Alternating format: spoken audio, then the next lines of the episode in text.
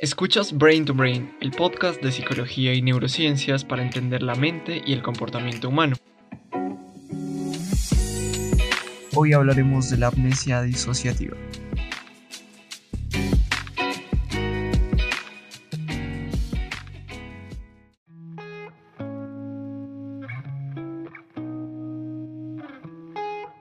Hola, bienvenidos y bienvenidas a un nuevo episodio de Brain to Brain. Yo soy Víctor y hoy continuando con nuestra serie dedicada a los trastornos disociativos, hablaremos de los síntomas, las causas y el tratamiento de la amnesia disociativa. E igualmente tendremos el caso de Silvana para ilustrar este desorden psicológico. En la descripción encuentras las fuentes usadas para este episodio y también los enlaces a las páginas de Instagram y de Facebook de Brain to Brain.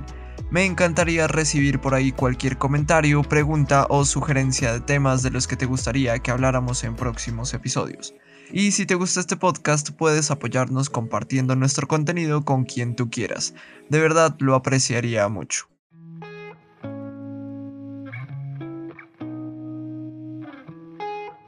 La capacidad que tenemos para recordar eventos importantes que nos suceden es una habilidad fundamental para darle sentido a nuestra vida. Si no pudiéramos adquirir y utilizar conocimientos, no podríamos resolver ningún problema. De hecho, sería imposible relacionarnos con nuestro entorno de manera adecuada. Obviamente, esta capacidad de almacenar y evocar recuerdos puede fallarnos de vez en cuando. El funcionamiento de nuestra memoria está lejos de ser perfecto y es natural que algunas veces nos cueste recuperar información que creíamos que habíamos memorizado.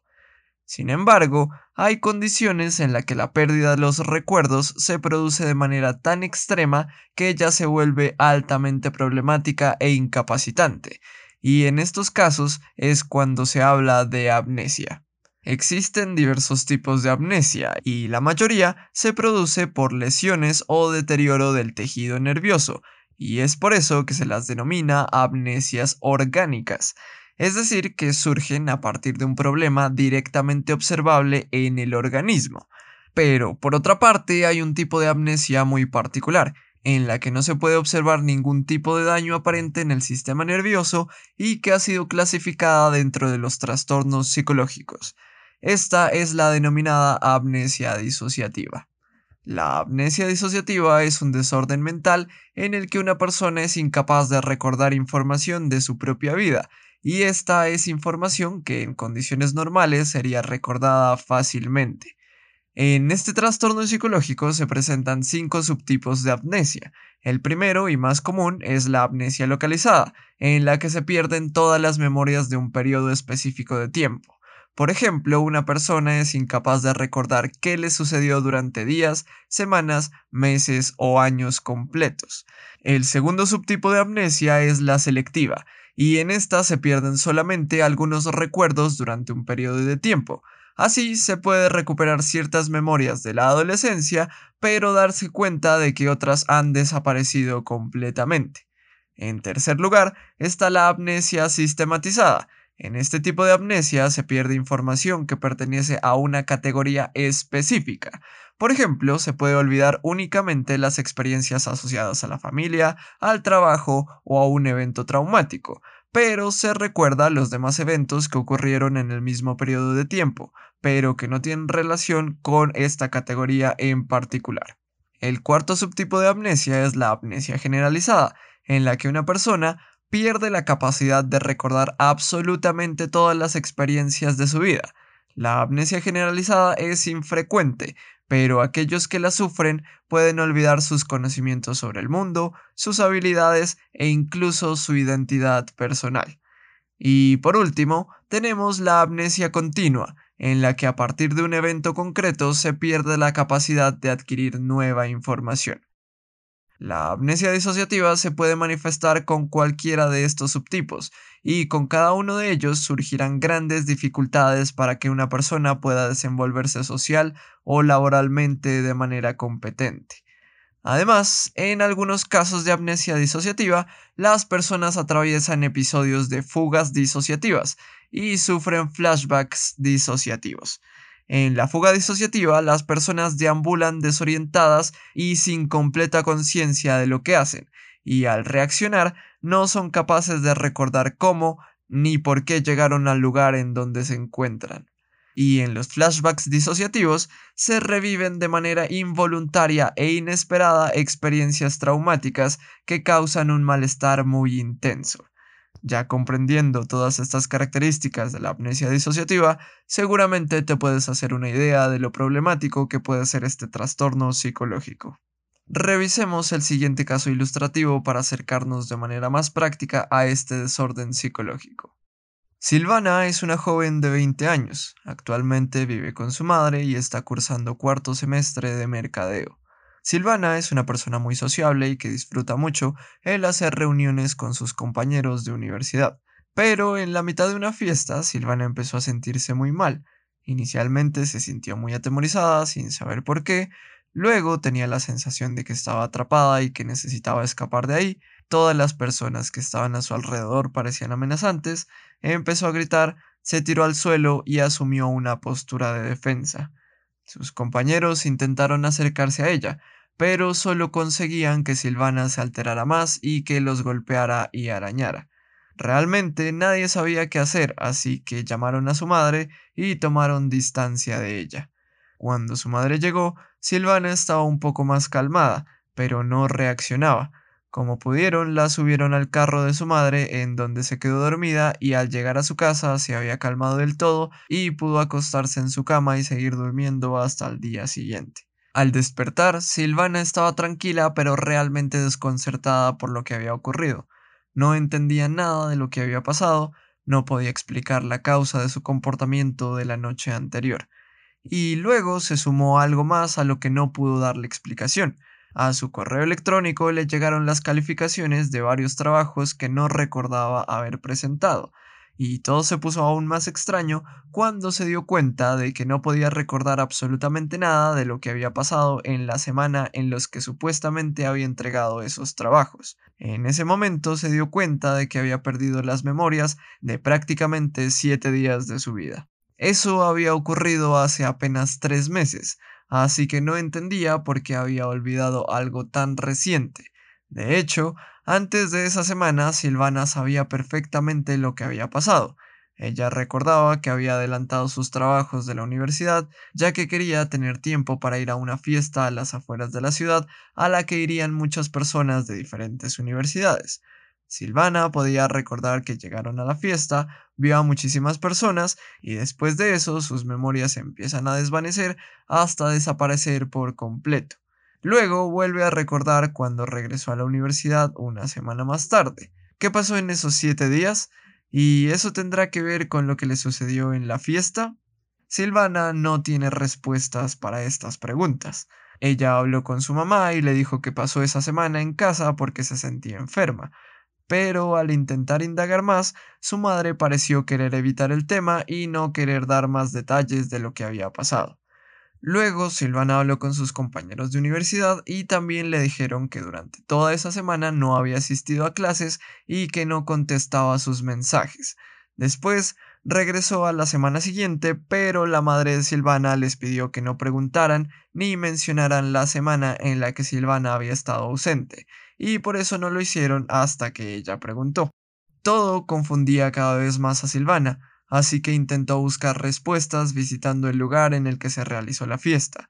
Cuando llegó ahí, nuevamente se empezó a sentir muy mal y repitió la experiencia que había tenido en la última fiesta en la que estuvo, y cuando recuperó la conciencia no sabía dónde estaba ni cómo había llegado a ese lugar. Después de todo esto, Silvana estaba muy preocupada por lo que le estaba sucediendo y lo que le había sucedido hace tres meses. Afortunadamente, su mejor amiga, al escucharla y al notar los problemas que estaba teniendo, la llevó inmediatamente a un centro de salud mental. Ahí fue evaluada y remitida a un profesional con el que inició su proceso terapéutico, en el que, entre otras cosas, se pudo saber que Silvana sufrió un abuso sexual durante la fiesta a la que había asistido en las afueras de la ciudad. En este caso existen buenas razones para considerar el diagnóstico de amnesia disociativa, ya que Silvana sufre de amnesia localizada, perdiendo las memorias de una semana completa en la que fue víctima de violencia sexual. Además, ella atraviesa episodios de fuga disociativa y flashbacks disociativos que han afectado significativamente su vida.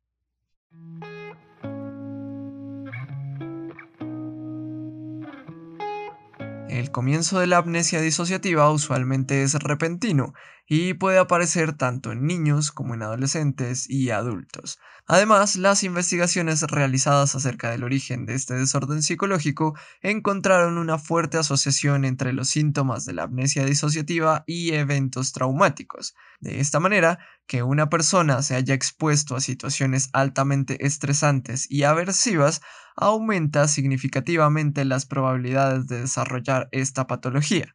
Estas experiencias pueden ser presenciar desastres naturales, genocidios, ser víctima de violencia sexual, sufrir de abuso físico o estar involucrado en situaciones de guerra. De este modo, entre mayor sea la gravedad, la frecuencia y la violencia del evento traumático, mayor será el riesgo de sufrir de amnesia disociativa.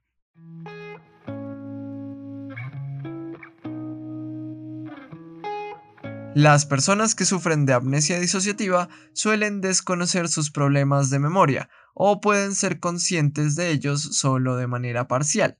Así que es frecuente que busquen ayuda no por la falta de recuerdos, sino debido a otros síntomas como los flashbacks disociativos y la fuga disociativa. Para el tratamiento de este problema de salud mental se utiliza terapia psicológica, en la que se busca crear un espacio de seguridad y apoyo, para que el paciente, usualmente con la ayuda de otras personas, pueda recordar la información que ha perdido. En este proceso es necesario que el terapeuta tenga en cuenta que cuando la amnesia va desapareciendo es muy probable que surjan recuerdos traumáticos, con los que se debe ser muy cuidadoso, y en algunos casos es necesario incluir elementos del tratamiento del trastorno de estrés postraumático. Además, también es muy importante tener mucho cuidado con las preguntas que se hacen y cómo se hacen, debido a que hay el riesgo de implantar recuerdos falsos. Con esta intervención terapéutica es posible que el paciente pueda integrar y resignificar esos recuerdos que había perdido para que tome su control y no interfieran en su funcionamiento cotidiano.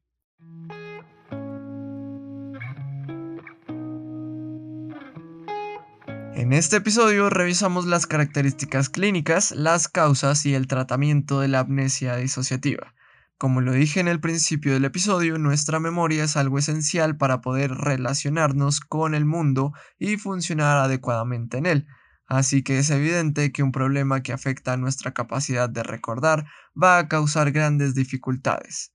Igual podemos decir que afortunadamente, a diferencia de otras patologías, la amnesia disociativa puede ser completamente reversible, así que se hace aún más valiosa la presencia de la intervención terapéutica en estos casos.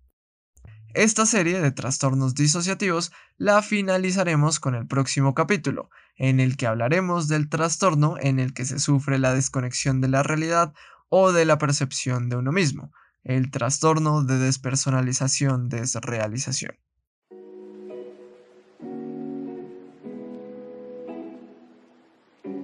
Para terminar, la recomendación de este episodio es la primera temporada de la serie de Netflix The Sinner, en la que podemos ver las grandes dificultades que puede tener una persona con amnesia disociativa. Te dejo el enlace en la descripción.